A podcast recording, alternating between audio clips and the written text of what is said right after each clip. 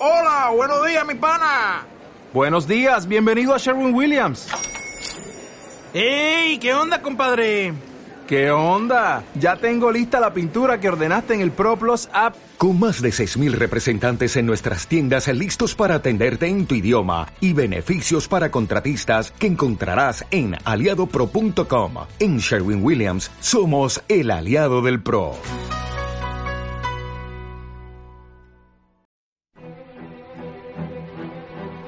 Encuentros.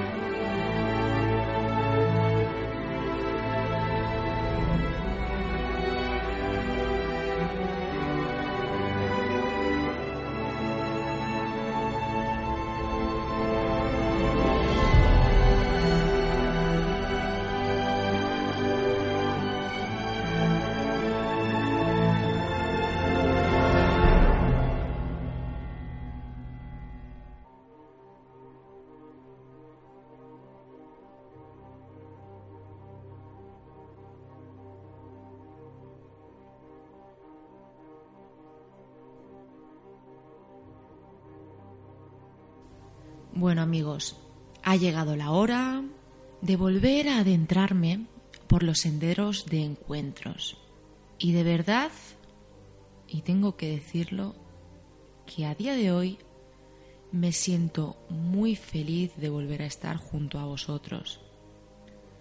Sé que muchos de vosotros habéis echado de menos este programa y así me lo habéis hecho saber durante esta bueno, podríamos llamarle larga temporada, que este programa no se ha emitido. Pero bueno, en ocasiones, ocasiones las cosas son así y es necesario tomarse un Kit Kat, recargar las pilas y volver con mucha más fuerza. Y creo que eso es lo que he hecho. Así que hoy, ya con las pilas recargadas y con ese tiempo de descanso, volvemos a empezar. No desde cero, pero casi. Lo único que sí que me gustaría comentaros es que no sé si el programa seguirá emitiendo a través de la plataforma iVoox eh, semanalmente, quincenalmente o mensualmente. Lo único que sí que sé es que intentaré estar en la medida de lo posible junto a vosotros y junto a todas esas personas que decidan venir aquí al programa, sea como sea, a contar sus experiencias. Aprovecho para comentaros, para recordaros las vías de comunicación de las que disponéis para poneros en contacto conmigo. Algunos ya las sabréis, pero para los nuevos, para las nuevas personas que, que se unan al programa, pues me gustaría comentárselas. Tenéis una página oficial en Facebook de encuentros ya sabéis, en el buscador de la misma plataforma de Facebook ponéis encuentros y ahí seguramente ya os aparecerá esta página oficial. Luego en, el mismo Facebook, en la misma plataforma, también me podéis encontrar con mi perfil personal de Yolanda García. En la plataforma Twitter me podéis también encontrar como Yolanda Garme. También aviso y más de una persona me ha dicho el por qué no uso Twitter. No es que no lo use, es que lo uso poquito, que si sois personas que soléis utilizar Twitter, que sepáis que no suelo estar por ahí, ¿vale? Intentaré en la medida de lo posible, cuando cuelgue los programas y vaya poniendo algún tipo de información, ponerlo también en Twitter, pero que soy más de Facebook. Para las personas que quieran ponerse en contacto conmigo, que mira, que por lo que sea no tienen ni Facebook, ni tienen Twitter, ni nada de esto, y tienen correo electrónico y quieren mandarme un correo electrónico, lo pueden hacer también. La dirección es encuentros con el misterio gmail.com. Eh, bueno, mm, esta nueva andadura también tiene una novedad, que es que tenemos un teléfono que dispone de WhatsApp por si aún queréis poneros más en contacto directo conmigo. El número de teléfono es el 631 13 96 24. Vamos, yo creo que no os podéis quejar de que no tenéis forma de poneros en contacto conmigo. Antes de comenzar con el programa, como os he dicho, ha habido un parón. He estado ausente del, programa y tal vez un poco también del misterio en general durante un tiempo. Y ya que estoy delante del micrófono, me gustaría aclarar un par de cosas, porque la gente habla mucho, le gusta hablar y a veces, queriendo sin querer, dicen cosas que no se asemejan a la realidad. Han hablado tanto del programa Encuentros, del por qué se ha dejado, como también lo han hecho del programa eh, que presentaba junto a mi pareja, José Antonio Roldán Sánchez. El programa se llamaba En la búsqueda, que por cierto, tal vez, porque ya sé que muchos de, lo que, de los que me escuchéis ahora mismo también sois seguidores de dicho programa, pues bueno, han hablado bastante del por qué se ha dejado de emitir. Y yo lo quiero dejar bien claro aquí delante del micrófono. Hay quien ha dicho que tanto uno como el otro pues ha sido porque las emisoras no nos han querido emitir, porque nos han echado de la emisora en la que estábamos, que era Sente Radio, cuyo director era Carlos Ortega, y me gustaría aclarar que no es para nada no es para nada así. El motivo y espero que lo entendáis. Vosotros que sé que lo vais a comprender y que siempre tanto a mí como a José Antonio nos habéis dado vuestro apoyo. El motivo yo creo que es de lo más normal. El tiempo y que, claro, a nosotros a día de hoy la radio no nos da de comer. Hemos tenido una temporada un poco, un poco mala, nos han ocurrido problemas familiares, fallecimiento, problemas de diferente índole. Entonces llega un momento en el que tienes que decidir si tienes que continuar con el programa o si tienes que dedicarte a hacer otras cosas y cuando todo se arregle, o se arregle un poquito más, no tiene por qué haberse arreglado todo, pues volver a comenzar.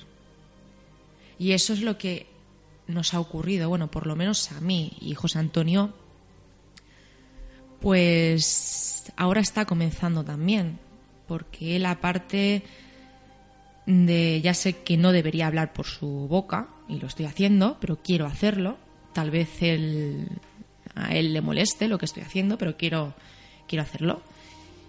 Tal vez él, aparte de todos los problemas que ha podido tener, también ha acabado un poco quemado del mundo del misterio. Quemado del mundo del misterio porque uno lleva muchos años eh, delante de un micrófono, investigando casos, ayudando a personas y al final de las cuentas, uno, aunque no espere sacar nada, tampoco lo saca. No esperas sacar nada, pero es que además, por intentar hacer las cosas bien, tampoco llegas a conseguir nada. Es más, lo único que te llevas son palos y palos y palos y palos. Confías en personas, les abres las puertas de tu programa, en ocasiones hasta de tu casa, y esas personas, cuando ya no les interesas, se van. Así de claro se van a hacer otras cosas más importantes para ellos. Entonces José Antonio, pues eh, ahora mismo, pues está bueno, intentando volver, intentando volver a confiar un poco en todo, eh, también centrándose en lo que también le gusta a él, escribir, y el intentar salir adelante como todos intentamos hacerlo, como vosotros y como nosotros, porque nosotros somos personas normales. En mi caso, pues viene a ser lo mismo. Yo, pues también he tenido mis problemas junto a José Antonio en nuestra vida privada. Y cuando ha comenzado a solucionarse, pues aquí estoy. Y en el ámbito del misterio, pues opino lo mismo que José Antonio. Tal vez que yo no llevo tanto tiempo como él. Yo soy más... Bueno, soy una bomba de relojería y exploto y al cabo de unos meses pues ya se me pasa. No soy como él, que él intenta pasar del tema, va, mm, va tragándoselo, como se suele decir, y le va reconcomiendo por dentro. Y tal vez necesite más tiempo que yo para, para seguir adelante en esto, porque él no, no lo exterioriza como yo. Yo soy una bomba de relojería y a quien le he tenido que decir algo se lo he dicho. Bueno, mentira. Hay personas que se lo diré, que no han hecho las cosas bien.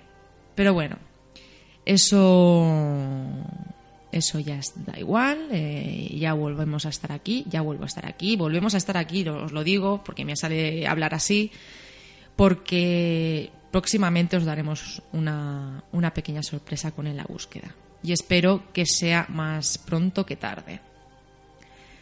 Ya no me quiero liar más al respecto, simplemente quería dejaros claro esto. Aparte de lo que pensábamos sobre depende de qué personas que se habían acercado a nosotros, también quería dejaros claro que para nada habíamos dejado de emitir dichos programas, tanto en la búsqueda como encuentros, porque no nos han querido emitir ni porque nos hubieran echado de la emisora, ni nada de eso. Simplemente ha sido, como os decía, falta de tiempo, unos problemas que hemos tenido, eh, que ya se están empezando a solucionar, y también el hecho de sentirte en alguna ocasión em, utilizado por determinadas personas. ¿Qué vamos a tener hoy en el programa? Ahora a continuación eh, vais a poder escuchar eh, un relato, una experiencia leída por mí eh, de un amigo que se llama Jesús, muy, muy, muy interesante, que él nos dice que, que no lo es, que tal vez no lo es y que tal vez no es muy llamativa, pero bueno, que a mí eso me da igual, que para mí todos sois importantes y todas vuestras vivencias también lo son. Luego también tendremos a un amigo que se llama Santi, eh, contándonos un encuentro con el misterio, con lo insólito, un tanto peculiar, a través de, de un aparato electrónico y de una plataforma de Internet. Pero bueno, ya lo podréis escuchar por su voz. Y ya, eh, para finalizar, escucharemos el caso que nos trae Ángel Rivero López, que nos hablará de una niña, de una supuesta niña, que se pasea por el cementerio de Martos, Jaén. Así que nada, queridos amigos, eh, esto es todo, esto es lo que realmente es, eh, yo no, no escondo nada, no suelo mentir, a veces sí, pero no suelo mentir, he sido todo lo sincera que he podido con vosotros y vamos a comenzar con el programa. Encuentros con Yolanda García.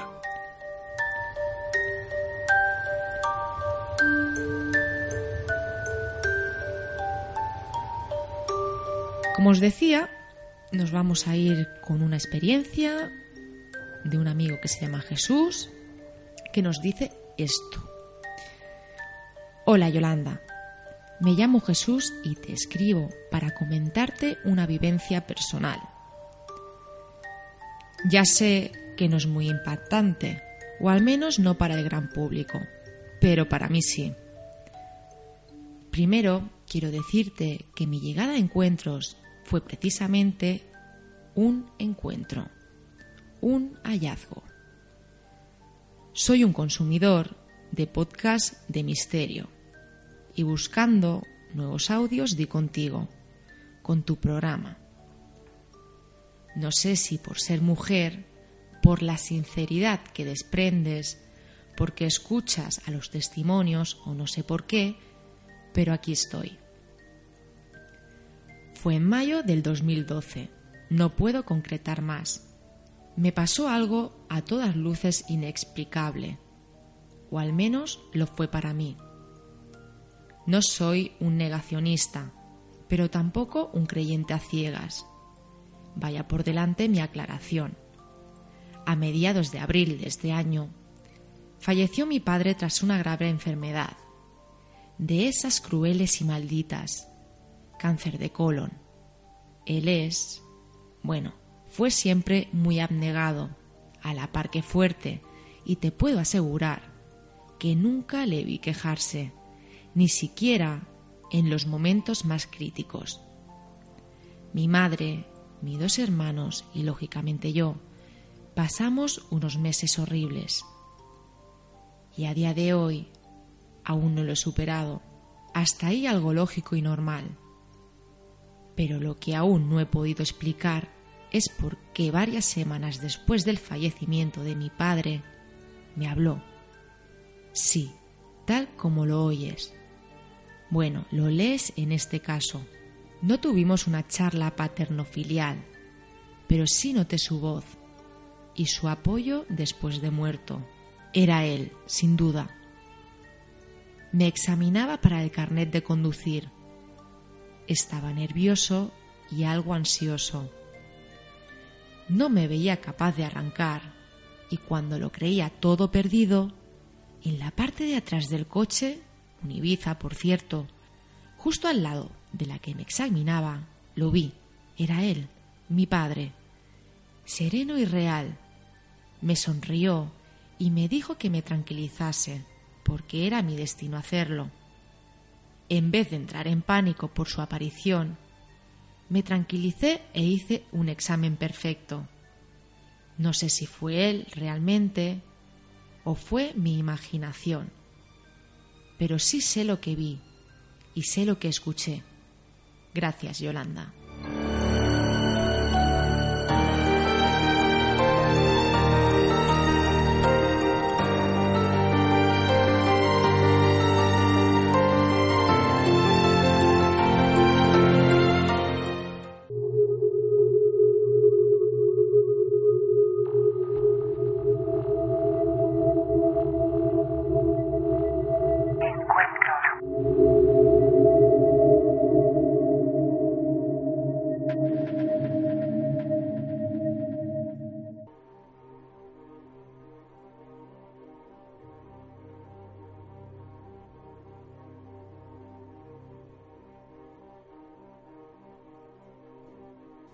Yo, amigos, aún no entiendo el por qué hay personas que se acercan aquí al micrófono de encuentros, nos cuentan su experiencia y nos dicen que su vivencia no es importante o que no es impactante o mil cosas más. A ver, queridos amigos, cada experiencia es un mundo y para cada uno su experiencia pues es cuál es. Es decir, que no porque tu experiencia sea más, más grande, más impactante, es más real que otra que no es tan impactante. Da igual, da igual, da igual cómo sea esa experiencia. Ya no por vosotros, ya hablo por mí. Para mí todas esas vivencias que me hacéis llegar al programa son importantes. Y me da igual si son más exageradas, si son menos exageradas. Me da igual.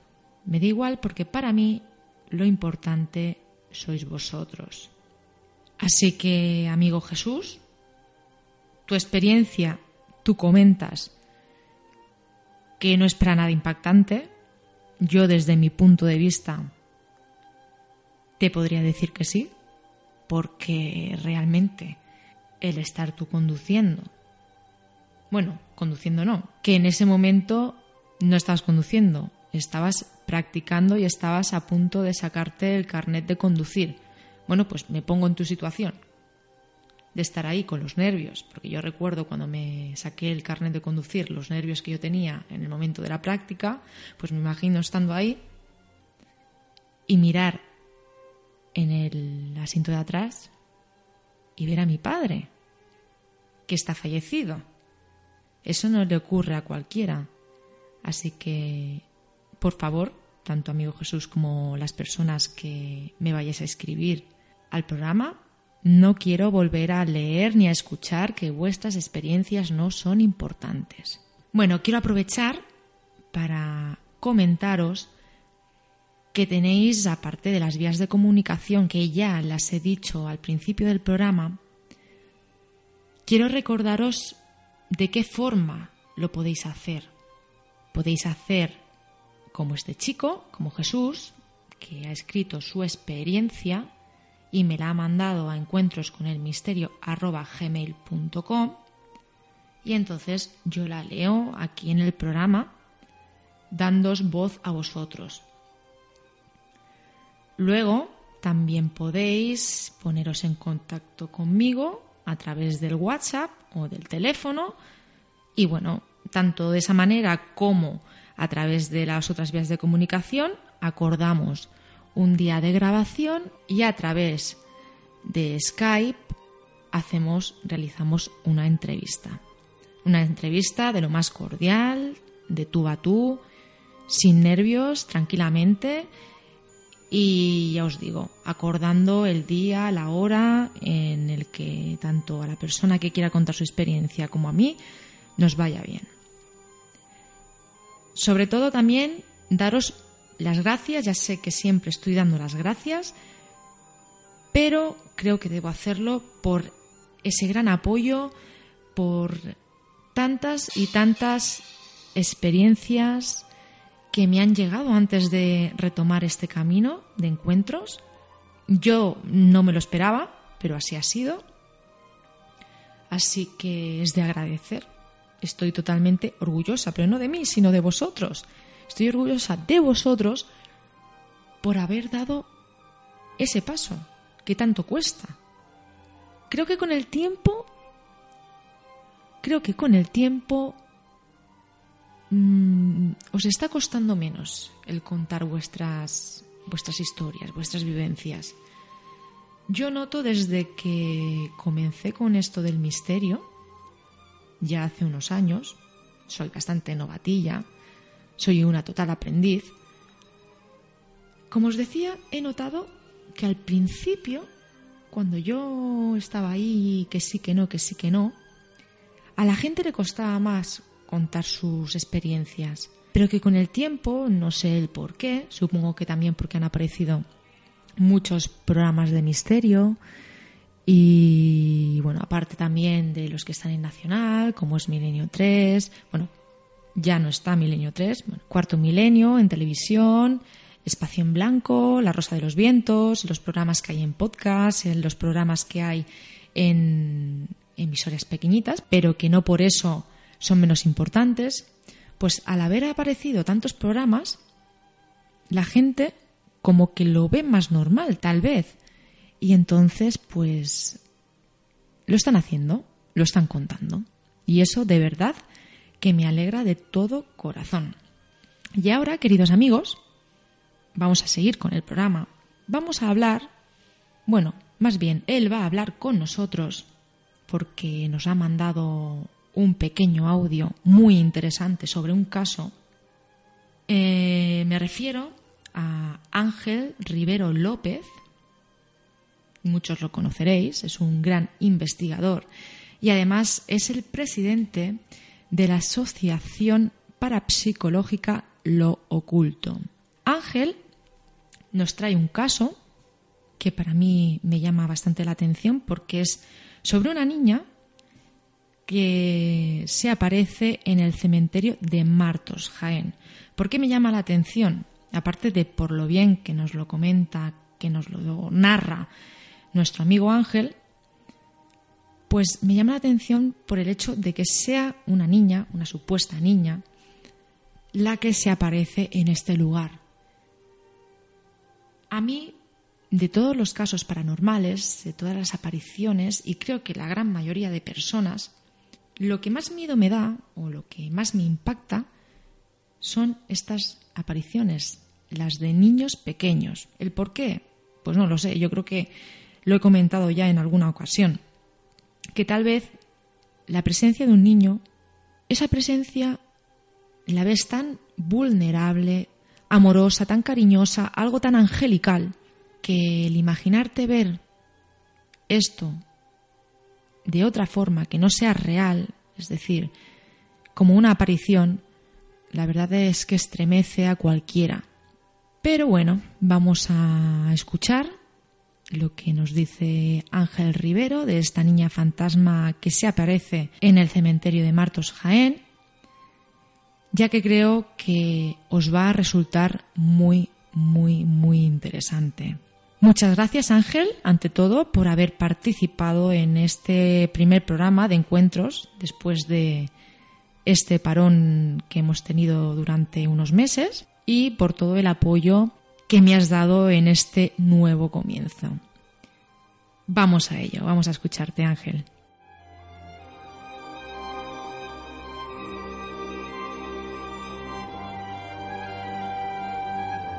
Un saludo a todos los oyentes y un abrazo para ti Yolanda por haber retomado de nuevo este proyecto. Mi nombre es Ángel Rivero y soy el presidente de la Asociación Parapsicológica al Oculto. En el cementerio de Marto, en Jaén, corre el rumor de que al caer la noche se deja ver un fantasma de una niña vestida de blanco que camina entre las tumbas. Conocí esta historia a través de Manuel Jesús Segado Uceda, que recoge la vivencia en su libro Jaén Misteriosa de una pareja que yendo una noche hacia el tanatorio próximo al cementerio vieron a una niña allí dentro a la que llamaron. Al parecer la niña se giró para mirarles, pero siguió a lo suyo, perdiéndose en el interior de aquel campo santo. Los hechos ocurrieron en junio de 2011, cuando un matrimonio velaba a un difunto en una de las salas del tanatorio viejo y a través de una de las ventanas pudieron ver la presencia armándose un gran revuelo. Así me lo manifestaron los trabajadores de la concesionaria oficial, que tacharon de bulo la historia, aunque al final uno de ellos acabó diciéndome que allí pasaban cosas raras, pero no apariciones, y ya no me quiso contar nada más. Sea como fuere, si bien es cierto que los trabajadores manifiestan no haber vivido nada, no es menos cierto que la expectación por la niña fantasmal que se originó aquella noche en el velatorio, sea como fuere, si bien es cierto que los trabajadores manifiestan no haber vivido nada, no es menos cierto que la expectación por la niña fantasmal se originó aquella noche en el velatorio, puede que debido a una aparición de las conocidas como de recién muerto, y no a una entidad ligada al sitio. De acuerdo que el entorno puede ser propenso para ocasionar algún tipo de, sugestión, como pues tiene aquella necrópolis las calles muy estrechitas, sinuosas, que se van amordando a la espalda de una montaña y partes que casi amenaza ruina. Curiosamente, en una de estas zonas tan vieja es la que están es la que están más cerca al tanatorio viejo. Tampoco sería hasta descartable una alucinación hipnopómpica de alguien que estuviera allí medio dormido durante el velatorio y que al despertar de su cabezada pues la aparición. Pero esto es solo una teoría de trabajo, ya que no he sido capaz de saber a la hora en la que ocurrió todo. Cuando fui a investigar, avisé a personas que se iba a quedar de guardia, más que nada pues, para que no se asustase si veía a un tío dando vuelta por allí mi intención era pues, grabar en vídeo, tomar un montón de, fotografías, grabar audio y si tenía la suerte, pues conseguí tomar o captar a a la niña fantasma que estaba en el cementerio. De aquella niña se había dicho de todo, que si comía gusanito, que si quería hacer la comunión, que si cantaba el coro de la patata, que si salía a pasear con otro amiguito fantasma y otras tonterías ahí sin fundamento que había, al final habían hecho que, mucha gente se burlasen del fenómeno. Hasta se le llegó a poner nombre y apellido a, a la supuesta niña fantasmal. Era una cría recién muerta de verdad y la madre, la pobre, pues sufrió bastante con la situación, puesto que, que llegó a escuchar pues que la niña que se aparecía allí era su propia hija muerta, eso es bastante desagradable. Bueno, pues después de que el cementerio aquel cerrase al público, pues empecé mis pruebas eh, y estuve todo el tiempo en que mis medios técnicos me lo permitieron, hasta que duraron las baterías, por así decirlo. La verdad es que tuve un problemilla con, un trabajador de allí, que se le, un poco menos que se le metió en la cabeza que yo no podía estar en aquella zona, pero aquella zona era un sitio público. Yo me había informado previamente en la policía y bueno, yo estaba en un sitio público y a mí no me iba a echar nadie de allí, nadie de allí. Pero bueno, como dice el refrán, que se cazan más moscas con miel que con hiel, cuando acabé ya de hacer mis experimentos, pues decidí despedirme del personal y hacer las paces, por así decirlo, ¿no? Y entonces, pues en el rato que me tiré hablando con, esta gente que estaba de guardia, con estos trabajadores de guardia, fue cuando me enteré de un montón de cosas. En especial lo que no me quisieron contar cuando me dijeron que, que en el cementerio pasaban cosas raras y que no eran de fantasmas. Y es que por lo visto, ya allí en el cementerio había habido intenciones de, de grabar o de hacer algún tipo de experimento, puesto que en una de las grandes capillas que hay allí eh, había habido muchos testimonios de que se oyen voces. Eran bastante recurrentes los testimonios de que se oían voces en una de ellas. Pero bueno, eh, conseguí entrar de forma extraoficial por la noche ya, por, por dentro del cementerio, y mira, pues me sirvió por, para estar por allí solo. No tuve la suerte de ver, de ver a Niña Fantasma, pero bueno, ya pude entrar con la tranquilidad de, que me permitía eh, poder estar en un sitio con permiso, sin tener que estar mosqueado con, con el personal de guardia de la zona. La verdad es que una vez ya en casa, con la tranquilidad requerida, analicé el material y pude conseguir, y solo pude conseguir captar una, una que decía Ey Palomita, que la verdad es que no tiene nada que ver con el entorno, pero bueno, aquí pueden escucharla los oyentes si les interesa.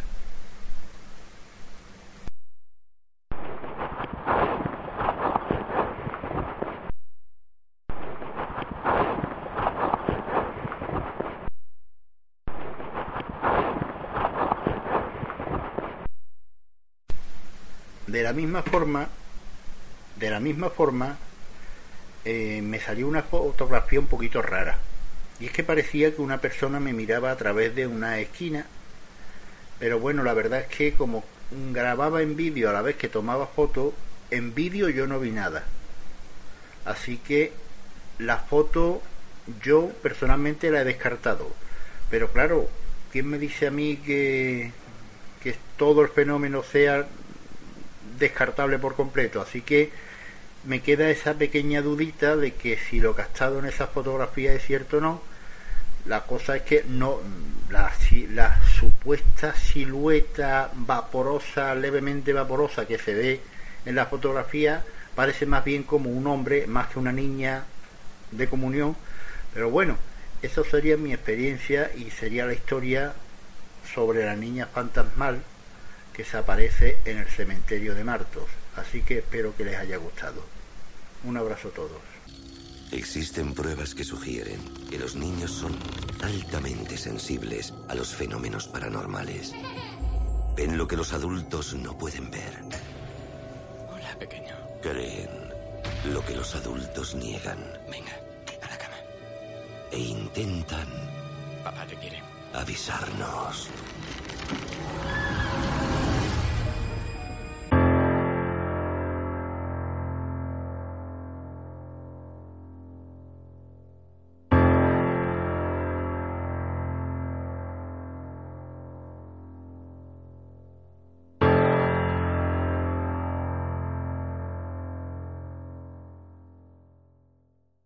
Y siguiendo con el programa, ahora nos vamos a adentrar en una nueva experiencia.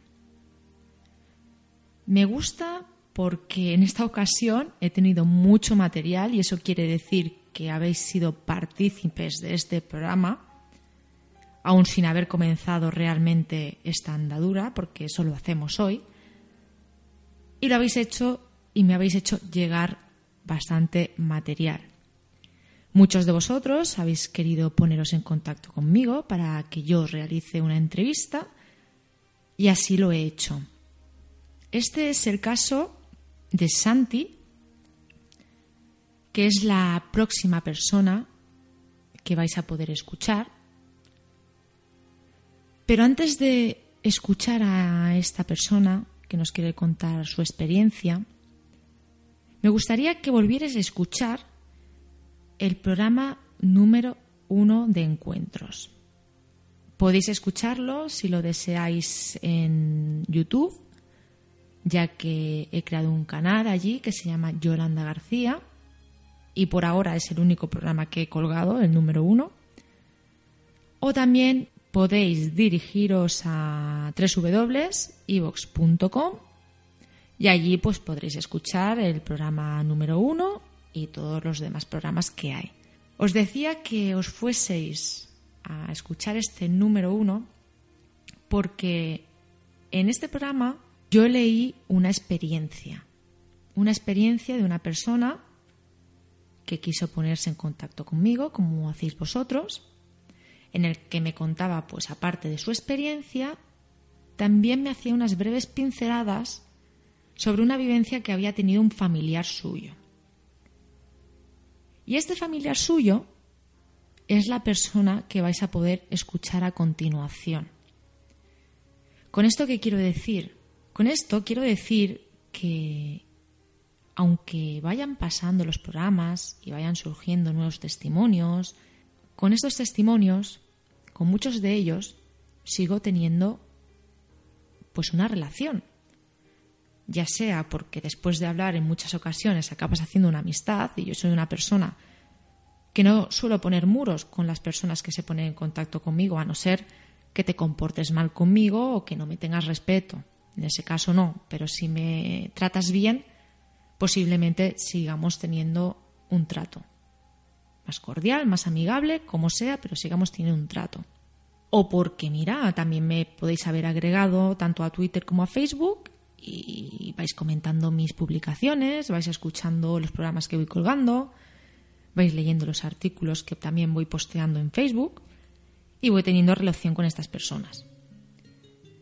Pues bien, entonces me llegó esa experiencia que vais a escuchar a continuación y ya pues me dijeron que, que tenía mucho que ver con la otra lectura que yo había hecho al principio del programa. Que ahora mismo no recuerdo si dije el nombre del testimonio de la primera vez que pude leer esto. Por si acaso, no lo voy a decir, ya que sabéis que en muchas ocasiones las personas, aunque sí que sean valientes para contar su experiencia, pero no quieren decir su nombre, que también es muy aceptable. Con esto también quiero hacer un llamamiento a todas esas personas que no se atreven a contar su experiencia porque no quieren decir su nombre. A ver, hay personas que sí que dicen su nombre, su nombre de pila, su nombre y apellidos, otras personas que prefieren que simplemente lea su experiencia o que cuando les grabe pues no diga su nombre. Se pueden hacer de muchas maneras. La experiencia que vamos a escuchar a continuación trata sobre algo curioso. Bueno, curioso no, porque realmente cuando nos ponemos en contacto o se ponen en contacto y sobre todo si hablamos de tema investigadores de lo paranormal, experimentadores, como queramos llamarle, muchos de ellos establecen una conexión con las supuestas entidades, o como queramos llamarlo, de una manera electrónica, ya sea por grabadora, ya sea por mesa de mezclas, por ordenador, por las famosas Spirit Box, que yo no creo en ellas, pero bueno, por decir algo, y muchos de los instrumentales que ellos llevan para estas investigaciones. Lo hacen a través de eso, de algo electrónico. Pues la vivencia que vamos a escuchar a continuación tiene mucho que ver con esto, con esos contactos electrónicos. Esta persona, que se llama Santi, no sabe exactamente qué es lo que ocurrió, pero a través de su ordenador, a través de algo tan inofensivo como es la plataforma YouTube, pues algo empezó a ponerse en contacto con él, con él y con su familia, algo que a él, que me comenta que es una persona la cual busca la explicación a todo lo que le ocurre, pues le dejó impactado porque fue incapaz de, encontrar una explicación a esto. Es más, él mismo cuando escuchéis esta grabación podréis mm, escuchar de sus propias palabras decir que él le busca la explicación a todo y que aparte que sabe bastante informática y que lo que le está ocurriendo a través de ese ordenador pues que no lo entiende, no entiende qué es lo que lo que puede estar pasando. Esto conlleva pues que su mujer también lo pase muy mal, porque ella sí que tal vez es un poco más creyente, pero bueno, a mí realmente también me dejó bastante impactada, es un caso no tal vez tan llamativo como otros que puedan aparecer aquí en el programa, pero sí curioso, más que nada porque somos personas hoy en día que estamos todo el día con la tecnología. Estamos todo el día con nuestros móviles, con el ordenador, con Facebook, con YouTube, etcétera, etcétera, etcétera. Pues imaginaros que en algún momento del día vosotros estéis en casa y sin ningún tipo de razón aparente y sin poder, es decir, que no se pueda encender un ordenador porque no está conectado a la red eléctrica y por supuesto tampoco tenga la batería puesta, ese ordenador se encienda y ocurra algo en él. ¿Cómo os quedaríais? Pues imagino que como yo totalmente impactados por la situación. No es la primera vez, no es la primera vez que me cuentan algo así, que me cuentan que estando en su casa algún tipo de electrodoméstico pues se pone en funcionamiento sin ninguna razón. Incluso empiezan a emitir ruidos que no deberían de emitirse a través de ese, de ese electrodoméstico. Pero así pasa y así me lo han hecho llegar en alguna que otra ocasión.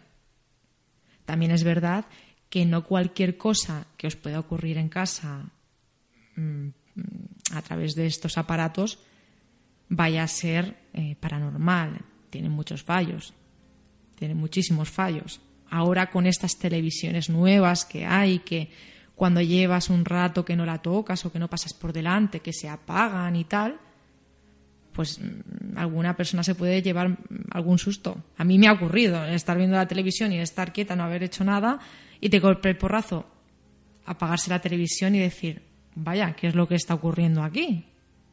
Yo no he tocado nada. También me ha pasado, también lo quiero decir, que me ha pasado el estar tumbada en mi cama y encenderse la televisión que no sé esto cómo puede ocurrir. Imagino que debe también haber en el menú algún tipo de, de forma para que la televisión se conecte. Pero bueno, yo creo que no, yo creo que no he tocado nada de eso. Pero bueno, esto ya bromas aparte, que imagino que, y espero que sean bromas y que no sea realmente que, que algo está ocurriendo.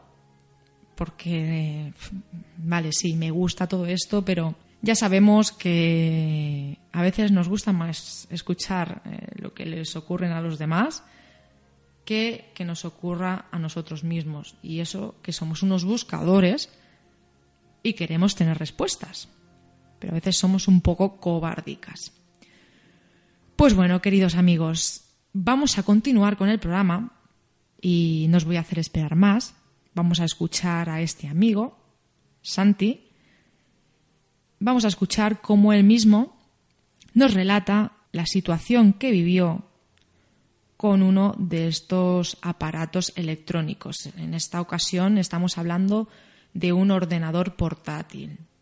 Vamos a ver, vamos a escuchar qué es lo que le ocurrió y qué es lo que ocurrió también después, porque claro, mm, es algo que se va acumulando. Vamos a ello.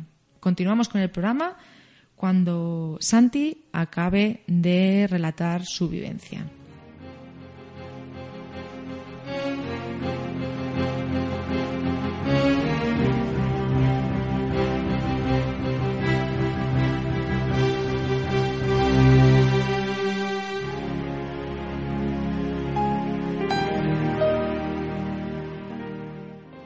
Y ahora continuamos en este punto de encuentro y nos vamos a ir a hablar con otro nuevo testimonio. En este caso, este amigo se llama Santi y ya nos está esperando al otro lado del hilo telefónico. Muy buenas, Santi. ¿Qué tal? ¿Cómo estás? Bien, buenas. Pues bueno, cuando quieras empiezo. Sí, sí, sí, sí, no te preocupes. Eh, ¿Qué tal? ¿Estás bien? ¿Todo bien? Santi, muchas gracias. ante todo, ante todo, muchas gracias eh, por haberte atrevido a contar tu historia aquí en los micrófonos de encuentros. Bueno, vamos a meternos en materia. Yo sé que te ha ocurrido algo que te dejó atónito y que estoy segura que no va a pasar desapercibido entre todos nuestros oyentes. ¿Qué te ocurrió, Santi? Pues bueno, eh, empieza la historia. Eh, normalmente eh, trabajo, trabajo a turnos, mañana, tarde y noche. normalmente las semanas que trabajo de tarde, pues me suelo quedar hasta altas horas de la noche delante del ordenador. En, mi casa, con mi familia, pues en el comedor tenemos dos ordenadores. El mío, que es el de sobremesa, y el de mi mujer, que es un portátil. Un portátil de la casa de él. Y bueno, eh, una noche, realmente hace tiempo de lo ocurrido, no me acuerdo eh, exactamente el día, pero estaba en el ordenador, eh, estaba navegando por internet y de pronto el portátil de mi mujer eh, se encendió con música de, chiquillos, música de como de, de cuentos de niños, eh, con una voz bastante elevada. Y lo, paradójico del asunto es que el ordenador es un ordenador portátil. La tapa del ordenador, o sea, la pantalla estaba cerrada, el ordenador se conecta vía Wi-Fi y es bastante difícil de que un ordenador se encienda cuando la tapa se baja, puesto a que cuando bajas la tapa, si el ordenador previamente no lo has apagado, eh, está en suspensión. Entonces, para encenderse, tiene que, eh, tienes que abrir del todo la tapa. Hay un, me parece que es cerca de 60 o 70 grados, es cuando ya se, el ordenador sale de suspensión. Y entonces inicia.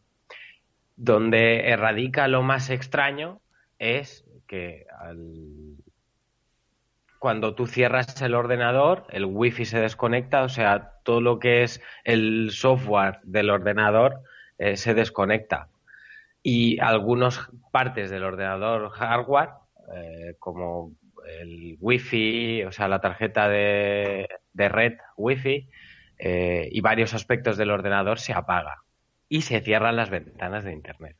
El caso es que en el momento en el que me ocurrió, puesto a que mm, no suelo pensar en nada extraño nunca, entonces eh, simplemente como hacía mucho ruido y mm, en el auge del momento, pues abrí la tapa del ordenador, se encendió, salió la pantalla de, para entrar en un usuario, entré en el usuario y nada, cerré directamente internet, o sea, Firefox, pues sí, la Firefox, y apagué el ordenador. esa fue la primera vez que ocurrió. No le di muchas más vueltas, puesto a que para mí podía, mi forma de pensar era que podía ser algún problema del ordenador. Santi, perdona que te interrumpa. Alguna mala. Eh, me comentas que sonaba una canción infantil, ¿no? ¿Qué canción era? Si no es mucho preguntar, ¿la recuerdas? No la recuerdo, pero creo que era de cantajuegos. Por eso tampoco le di mucha importancia, mm. puesto a que tenemos un niño pequeño, tenemos dos chiquillos, una niña de nueve años y un chiquillo de dos. Entonces, normalmente el chiquillo o escucha música eh, en el ordenador, pues, música de, de vídeos de YouTube de, de cantajuegos y etcétera. El problema es que no me acuerdo realmente de qué canción era, pero sí que era canciones de ese tipo, como Los Tres Cerditos o eh, canciones de cantajuegos. Esa fue la, primera, la primera vez que ocurrió. Eh, luego fueron eh, diferentes, o sea, eran también, solían ser cosas de YouTube, canciones, etcétera. Pero lo, extraño realmente de eso es que eh, yo no le di importancia al, asunto en, ningún momento porque creía que era de algo del ordenador. No, no que fuera nada eh, extraño. Vale. Y mm, todavía ni empecé en ese entonces ni a indagar a ver qué podía ser del ordenador ni nada. Simplemente di por hecho que era algo propio de un fallo electrónico. Pero sí, se quedó esa astillita que siempre se le queda a las personas cuando ocurre algo. Siempre crees que puede ser algún, o sea, dentro de las posibilidades siempre está el resquicio de que pueda ser algo no, no normal, algo sobrenatural.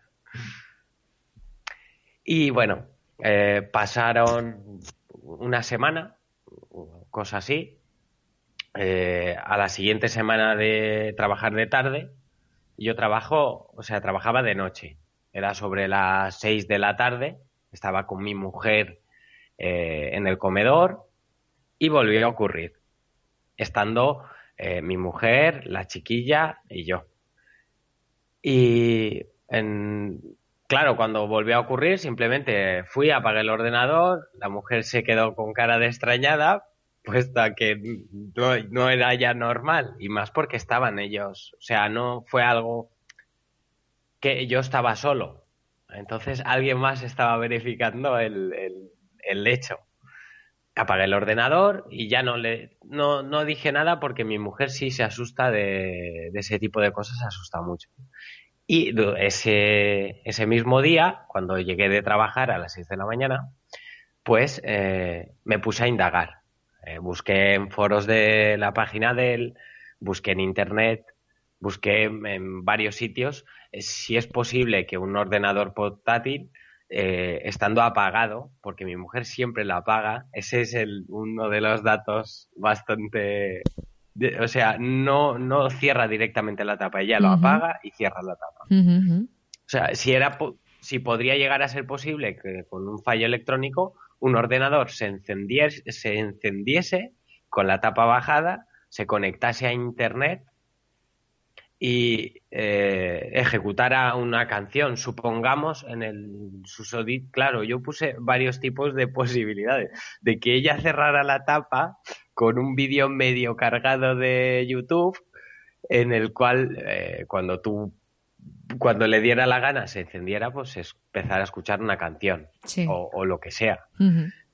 Y eh, claro, el caso no era ese. El caso es que ella apagaba el ordenador, cerraba la tapa, eh, como ya he comentado, sé de informática y es difícil que ocurra eso. Entonces empecé a indagar, hablé con mi suegro, eh, que está más metido en temas de esos, y no, no le encontraba mucho la lógica. Que siempre cuando ocurre cosas de ese tipo, siempre intento buscarle la lógica al asunto. Entonces, mm, dejé de darle importancia para mirar a otro lado. preferí mirar a otro lado antes de que darle vueltas a algo que no se escapaba a mi entendimiento. Y volvió a ocurrir. Eh, ocurrieron dos veces más. La siguiente vez fue lo mismo. Eh, tenía mi semana de libre y pues sobre las dos de la mañana sería eh, volvió a encenderse, la música no se entendía, no era una música normal. El ordenador cuando abrí la tapa tampoco encendía, o sea, la pantalla no encendía, el ordenador estaba apagado. Tuve que encender el ordenador, iniciar el ordenador desde la BIOS hasta que inicia el sistema operativo y cuando llega a iniciar el sistema operativo se para la canción. A todo esto, la voz de, o sea, el volumen de voz del ordenador era excesivo. O sea, no era el volumen normal que solemos escuchar. Y la última vez, que fue cuando ya di por hecho que era algo ya extraño del todo, eh, empecé a hacer unas pautas para que no volviera a ocurrir algo, para que no fuera electrónico, para que no... El ordenador la apagábamos de la electricidad, ¿vale? Va con un... Con, con el cable hasta el, hasta el portátil y luego la batería que tiene el portátil. Pues la batería la quité, puesto que mi mujer siempre se conecta con el portátil eh, y lo mantiene conectado a la electricidad, pues no tenía batería. Y el ordenador, cuando, después de apagarlo, lo quitábamos de, la electricidad. Y la siguiente vez fue la misma semana y volvió a ocurrir lo mismo. Se volvió a encender la música y, entonces fue cuando me asusté realmente. Me asusté porque no era normal que un ordenador que no tiene electricidad, por más electricidad estática que pudiera haber en cualquier tipo de ambiente, no creo que mi casa sea una no tenga tal, electricidad como para encender un portátil, poner música de YouTube, ni el internet. Es que era algo extraño realmente. Y entre todo eso, una mañana, no sé si, si viene al, al, a lo mismo ocurre por lo mismo. Eh, mi mujer fue a llevar a los niños al colegio y en el pueblo donde vivimos eh, mirando al cielo, vieron una luz que bastante llamativa. Se quedaron mirando, esa es la, versión que sé de eso, de ella. Se quedaron mirando a la luz y de pronto desapareció la luz y se quedó ahí. Eso todo ocurrió en, una franja de un mes o cosas así. El tema de, lo que me ha ocurrido a mí, eh, todos los datos que puedo aportar, son datos eh, que para una persona que sabe de ordenadores y ha tocado la informática, hay cosas que se pueden y no se pueden. Eh, y desde luego, un portátil no puede mantener una energía sin la batería tanta como para encenderse, poner música a todo volumen, eh, entrar en, en, internet o si ya lo estuviera, o sea, si ya tuvieras una página cargada previamente, que encendiera y pusiera música a, todo volumen. Es decir, que para ti... Fue bastante extraño. Es imposible. Sí. Es prácticamente imposible que esto pueda ocurrir, por lo que nos estás contando. Exacto. Exacto. Y digo yo, tú, ¿esto a qué se lo achacas? ¿Crees que puede tener algún tipo de sentido? Hablando con mi suegro, mi suegro cree que podría ser un, aviso de algo. Realmente es que, claro, si, si fuera algo algo concreto, algo que, que, me diera una sustancia para decir, pues puede ser un aviso para que no haga esto o un aviso para que no haga lo otro, pues sacaría esa conclusión de que algo está interactuando en mi casa para que no haga algo o haga algo que no hago. Entonces, no, no, realmente no, porque sí es, o sea, la única puntilla que tiene es que si lo que ocurre con el ordenador, como a mí me gusta el ordenador, sí que es algo como que me da a entender de que es para que yo sepa que está ocurriendo eso, para que yo tenga conocimiento de lo que está ocurriendo no es normal. Me has comentado que eres un poco escéptico. Sí. Pero ¿y tu mujer? ¿Tu mujer cómo ha tomado todo esto? O, al principio bastante mal, porque ah, normalmente en casa se encienden muchas veces las luces también. Eso- Vale, esa era mi próxima pregunta. Si es que Sí. en tu casa normalmente solían ocurrir fenómenos anómalos. La, la luz de la habitación de la chiquilla, ¿Mm? ¿vale? Se, se enciende bastantes veces. Eh, durante mucho tiempo se ha estado encendiendo. Siempre yo he dado por hecho de que es la chiquilla pues, que se mueve en la cama, tiene el, el embellece, o sea, el, interruptor y, todo muy a ras de la cama porque tiene miedo por la noche y entonces al tenerlo cerca, pues para encenderse la luz. Entonces daba por hecho de que podía ser moviéndose, de que se encendía por, por, por, por eso. O sea, porque ella misma la encendía durmiendo o un poco de sonambulismo o lo que sea. La única vez que se ha encendido extraño fue en el comedor, se encendió la luz del comedor. Eh, era altas horas de la madrugada también. Y me asomé al pasillo para ver quién me había encendido la luz. Estaba la puerta del comedor cerrada. Me asomé al pasillo y no había nadie. Pues simplemente apagué la luz, volví, me senté otra vez al ordenador y ya está. Al día siguiente le pregunté a mi mujer si había encendido la luz o se había levantado o sea, había oído algo y según ella dijo que no. O sea, en mi casa temas de, de, luz, de que se enciende la luz, pasan. Pero muchas de ellas yo puedo, creo que no me equivocaría de que puede ser eh, la misma chiquilla o el chiquillo que lo enciende sin querer o durmiendo o lo que sea, con algún movimiento, un espasmo en el sueño.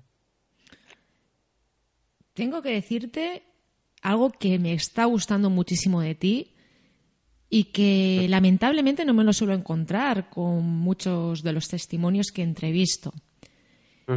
Me refiero a que te gusta comprobar eh, las situaciones. El de- Sí, es claro. decir, que no das por hecho desde el primer momento que lo que está ocurriendo es algo paranormal, anómalo o que no tendría que ocurrir. Te voy a contar un secreto. Eh, Muchas de las personas con las que he podido hablar y que me han contado fenómenos paranormales que han ocurrido en sus viviendas o en sus lugares de trabajo, muchas de estas cosas después tenían una explicación lógica. Simplemente lo que ocurría es que estas personas no hacían como tú, no se hacían preguntas y de primeras pensaban que lo que les estaba ocurriendo era algo paranormal. Por eso yo animo a todas esas personas que piensan que están viviendo este tipo de fenómenos que se hagan indaguen. preguntas, que, que indaguen un poquito también. Y de verdad yo, esto es algo que me gustaría recalcar y a ti felicitarte por ello, porque no muchas personas lo hacen. Y es lo correcto, es lo que hay que hacer. Claro, siempre, siempre hay que investigar un poco, más que nada para cercionarte de lo que te está ocurriendo. Claro, eh, cosa aparte es que una persona que, por ejemplo, diga que ha visto un ovni, eh, incluso hoy día, con la libertad que hay, se queda mal visto, la, la toman como loco, como una persona que está loca una persona que desvaría un poco. Entonces, pa- con ese tipo de cosas paranormales como fanta- fantasmagóricos o anómalos o como se pueda decir, eh, sí que es bueno que, que se indague. Yo por lo menos siempre que pasa algo intento eh, buscarle la lógica. Si tiene una lógica aplastante directamente lo descartas. Por ejemplo, lo que comentaba de la luz, eh, lo más lógico eh, si tiene el interruptor muy cerca de la cama, de que pueda ser con un con la misma movimiento que lo pueda encender. Eh, que te ocurre y realmente no hay nada. Siempre puedes ir buscándole la lógica a las cosas. Lo que pasa es que también eh, la gente se subgestiona mucho a la hora de en este tipo de cosas. Entonces, si cuando te ocurre una vez eh, y le das mucha importancia a que pueda ser algo paranormal, eh, te sugestionas de tal manera que cualquier eh, ruido, cualquier cosa extraña que pasa, eh, das por hecho de que pueda ser paranormal. Actualmente, Santi, ¿siguen ocurriendo fenómenos en tu casa? Pues hace ya tiempo que no. Hace, tiempo. que pues cosa ya de un par de meses por lo menos ya que no ocurre nada. O sea, exactamente nada. Sí, eh, lo cotidiano normal, sí. Eh, luces que se enciende, que la de la habitación de la chiquilla es que es algo inaudito. Es que de cada dos, tres días, a las tres o a las cuatro de la mañana, la luz se enciende. Yo imagino que la encenderá la chiquilla, se irá a mear y volverá y no la apagará. O algo por el estilo. ¿Y no has sí. intentado, no has intentado experimentar, poner una cámara, a ver qué es lo que ocurre, por qué se enciende esa luz? ¿O simplemente no quieres La, la- saberlo la verdad, directamente? la verdad, Yolanda, Sí. es que lo he pensado un montón de veces. Sí. Pero nunca me acuerdo. En el momento yo lo pienso y digo, tengo que poner una cámara. O cuando me pasaban las cosas del ordenador, Mm. lo que más me, me rabiaba después era qué lástima de no coger el teléfono antes de ir y tocar nada, coger el teléfono, encender la cámara y empezar a grabar y decir, mira, esto es lo que está ocurriendo. Abres la tapa, enseñas a la gente el, el- el acto que haces cuando te está ocurriendo eso. Pues es algo que, que siempre es tan mecánico. O sea, yo no tengo miedo ni, ni a fantasmagórico ni, ni a nada. Sí tengo respeto, pero eh, el hecho es que cuando ocurre ese tipo de cosas, en vez de bloquearme, hago actos por instinto. Un ordenador se enciende esta, la música muy fuerte. Procuro que eso deje de pasar. Pues voy, lo apago, busco alguna manera de apagarlo. Si hace falta, lo tiro por la ventana, pero no dejo que siga ocurriendo. Entonces, eh, cuando pasa, por ejemplo, lo de la luz, voy y la apago. Y luego pienso, ostras, es que no es normal de que ocurra tantas veces. ¿Que no pondré una cámara? Y lo pienso. Y al día siguiente ya se me ha olvidado. Es como cuando piensas, a- estás en la cama antes de dormir y piensas, mañana voy a hacer esto, lo otro, aquí y allá, y te levantas al día siguiente y ya no haces nada de lo que pensas. Pues Santi, muchísimas gracias por tu experiencia, por todo lo que has contado. Muchísimas gracias. Eh, y bueno, ya sabes que si te vuelve A ocurrir. Si te vuelve a ocurrir algo o al final decides, te acuerdas, poner esa cámara para ver qué es lo que sucede con esa luz, pues eh, encuentros es tu lugar para contarlo, ya lo sabes. Desde luego. No, además, si en el caso de que me acordara o tuviera ese, ese en ese instante, ese momento de lucidez de poder grabar algo de eso, sí que es algo que, aunque ma- más, que para, para que la gente vea que es algo extraño, es por si alguien ve algo que pudiera darme un, Una una, luz en el explicación, ¿no? asunto. Sí, una explicación lógica. Yo creo que es más el, el, el que falta algo, Mm. algún dato que a mí se me escapa y alguien pues igual sí que pueda decir, ostras, pues no te has dado cuenta de esto. Y eso es, es lo que siempre busco. O sea, alguien, mm, una segunda opinión. Pues esperamos esa experimentación, Santi. Que lo sepas. Muchas, Muchas gracias. Pues lo dicho, muchísimas gracias, amigo, y bueno, hasta la próxima. Un placer. ¿Quieres contar tu experiencia? Manda un correo a encuentrosconelmisterio@gmail.com.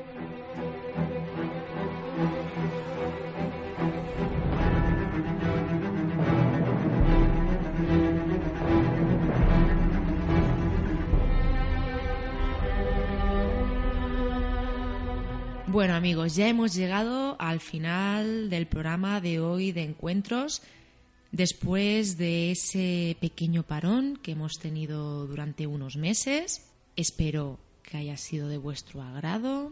Hemos tenido a Jesús, que nos ha explicado su experiencia en la que vio a su padre fallecido, una experiencia muy, muy, muy emotiva. También Ángel Rivero López, investigador y presidente de la Asociación de Parapsicología Lo Oculto, nos ha hablado también de un caso muy interesante, de una niña que se pasea por el cementerio de Martos, Jaén. Y Santi, que es lo que acabáis de escuchar ahora mismo, hace unos minutos, también se ha acercado a los micrófonos de encuentros para contarnos esa vivencia algo peculiar con el ordenador y con, con YouTube. Algo curioso, pero bueno, que está ahí. Amigos, eh, os vuelvo a recordar las vías de comunicación que tenéis para poneros en contacto conmigo, que son la página oficial de Facebook, mi perfil también en Facebook, Yolanda García, también tenéis el perfil en Twitter, Yolanda Garme, encuentros con el misterio gmail.com si lo que queréis es mandarme un correo electrónico o si queréis una comunicación aún más directa conmigo, tenéis el número de teléfono que es el 631 1396 24. 631 1396 24. Amigos, eh, muchísimas gracias por haber estado durante este ratito junto a mí. Mil gracias por ese apoyo que me habéis estado dando durante todo este tiempo. Que no estáis solos. Ya os lo he dicho más de una ocasión. No estáis solos. Tenéis gran cantidad de programas de radio que se dedican a este tipo de temas. Personas que, al igual que yo, son personas cercanas, sinceras, amables, y en las cuales podéis confiar. Y por supuesto, me tenéis a mí, tenéis este programa, los micrófonos de encuentros, para también hacer partícipes a todos los oyentes de eso que os marcó en vuestra vida o de esas experiencias, que a veces no simplemente es una experiencia, a veces son más de una, que os marcó en vuestra vida. Y sin más que decir por hoy, me despido hasta el próximo programa. Nos vemos, nos oímos, aquí, en este programa, en tu programa, Encuentros. Hasta la próxima, amigos.